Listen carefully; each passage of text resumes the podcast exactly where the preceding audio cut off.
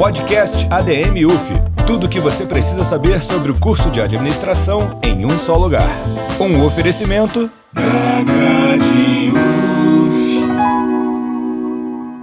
Olá, queridos coleguinhas estudantes de administração.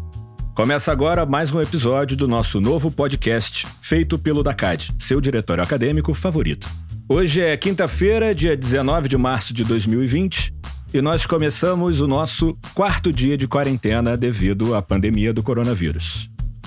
Bom, seguindo nosso plano de apresentar a UF e seus arredores para vocês calouros, quinta-feira é dia de farra, dia de botar a caixa de som no meio da praça, dia de tomar litrão de Antártica na mureta, de pintar a língua de corote e de tomar latão de local no podrão.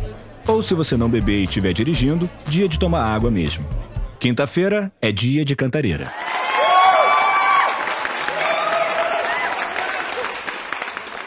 A Cantareira é uma praça cheia de bar e restaurante que fica ali em frente ao campus do Gragoatá, que os alunos costumam ir depois da aula às quintas-feiras. Você, obviamente, pode ir em qualquer dia, mas a tradição é na quinta-feira. Quinta-feira é o dia que bomba lá na Cantareira. Se você não souber como chegar lá, basta perguntar literalmente para qualquer pessoa que tiver ao seu redor que eles vão saber te indicar. Bom, mas antes dessa farra toda, vocês têm que ir na aula. Quinta-feira vocês têm duas aulas. A primeira é Métodos de Estudos Quantitativos com o Fábio Alonso. Vocês devem encontrar o Fábio também em Sociologia no segundo período. É, essa é basicamente uma aula de matemática, uma, uma, revisão de matemática do ensino médio. Vocês vão estudar a regra de três simples e composta, funções e equações de primeiro e segundo grau, equações exponenciais, logaritmo, introdução estatística, porcentagem, etc. É para manter vocês aguçados para quando chegar a estatística no segundo período. A segunda aula é Métodos de Estudos Qualitativos com a professora Débora Bogeia da Costa. Essa aula vocês vão estudar uns conceitos de conhecimento científico e de senso comum, estrutura lógica do discurso científico, pesquisa bibliográfica e documental, eles te ensinam a fazer TCC, escrever na linguagem certa, essas coisas, e leitura crítica e produção de trabalho acadêmico. Mas basicamente assim, é senso comum, pelo que eu lembro. Senso comum não tem base científica nenhuma. Então, é, é tipo conhecimento popular. Chega um cidadão lá e fala: Tá tranquilo, coronavírus. Coronavírus é só uma gripezinha, não dá nada. Pode sair na rua. Aí a galera acredita, sem base científica nenhuma, os cientistas são todos ignorados, e a galera sai na rua e todo mundo se ferra. E aí você tem que fazer uma ruptura epistemológica. Você tem que pegar o senso comum e contradizer ele com bases científicas. Então chegam os cientistas e falam assim: Olha, esse troço aqui não é só uma gripezinha. Tem o Covid-19. Eles falam na linguagem científica e tal, não sei o que lá. Qual é o problema? O, a fala científica ela é muitas vezes elitizada. Ela, a fala científica ela é complexa, então ela não, não consegue se, ela não consegue ser popular. E aí você tem que fazer a dupla ruptura epistemológica. Quem é do meu período vai lembrar da gente estudando para essa prova aí. E a dupla ruptura epistemológica, você pega o conhecimento científico que foi criado e tenta transformar ele de volta para uma linguagem popular. Então o cientista vem a público e fala assim: meu irmão, essa gripe aí é coisa séria, pandemia, a Itália tá fechada, não sai de casa, fica em casa que senão vai geral se ferrar. E aí foi feita a dupla ruptura epistemológica e o conhecimento científico passa a ser popular. E essas são as duas aulas que você deve ir antes da cantareira.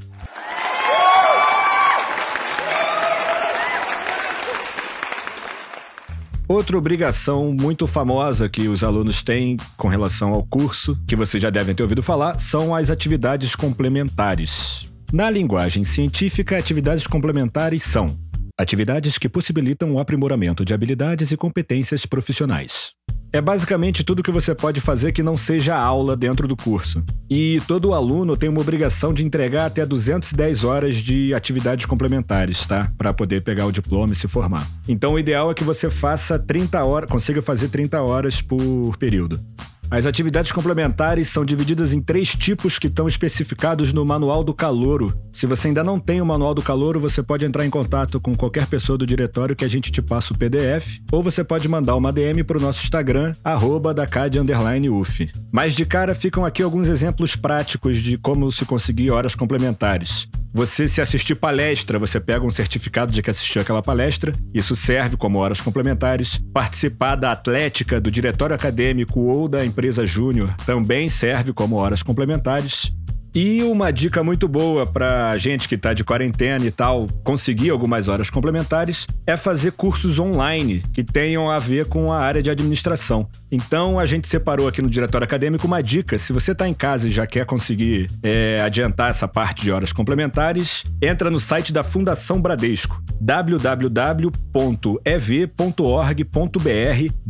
cursos. Essa plataforma ela divulga cursos online gratuitos sobre as áreas de administração, contabilidade e finanças, desenvolvimento pessoal e profissional, educação básica e pedagógica e informática. E vale frisar que todos esses cursos online valem como horas complementares. Mais para frente, nos próximos episódios, a gente vai falando sobre horas complementares mais profundamente e tal. Mas qualquer dúvida que vocês tiverem, pode entrar em contato com a gente.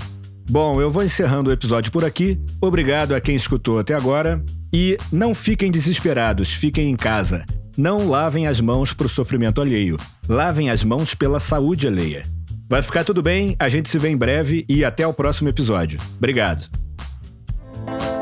Durante a sua quarentena involuntária, informe-se de forma segura. Acesse os perfis de Instagram, arroba Dacad, UF, arroba UFPrograde arroba UFOficial ou no grupo de Facebook SGA Online. Se você tem alguma sugestão de tema ou dúvida, entre em contato com a gente pelo e-mail dacaduf2019@gmail.com ou por mensagem direta no Instagram @dacad_uf.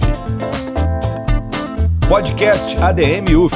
Tudo o que você precisa saber sobre o curso de administração em um só lugar. Um oferecimento Rádio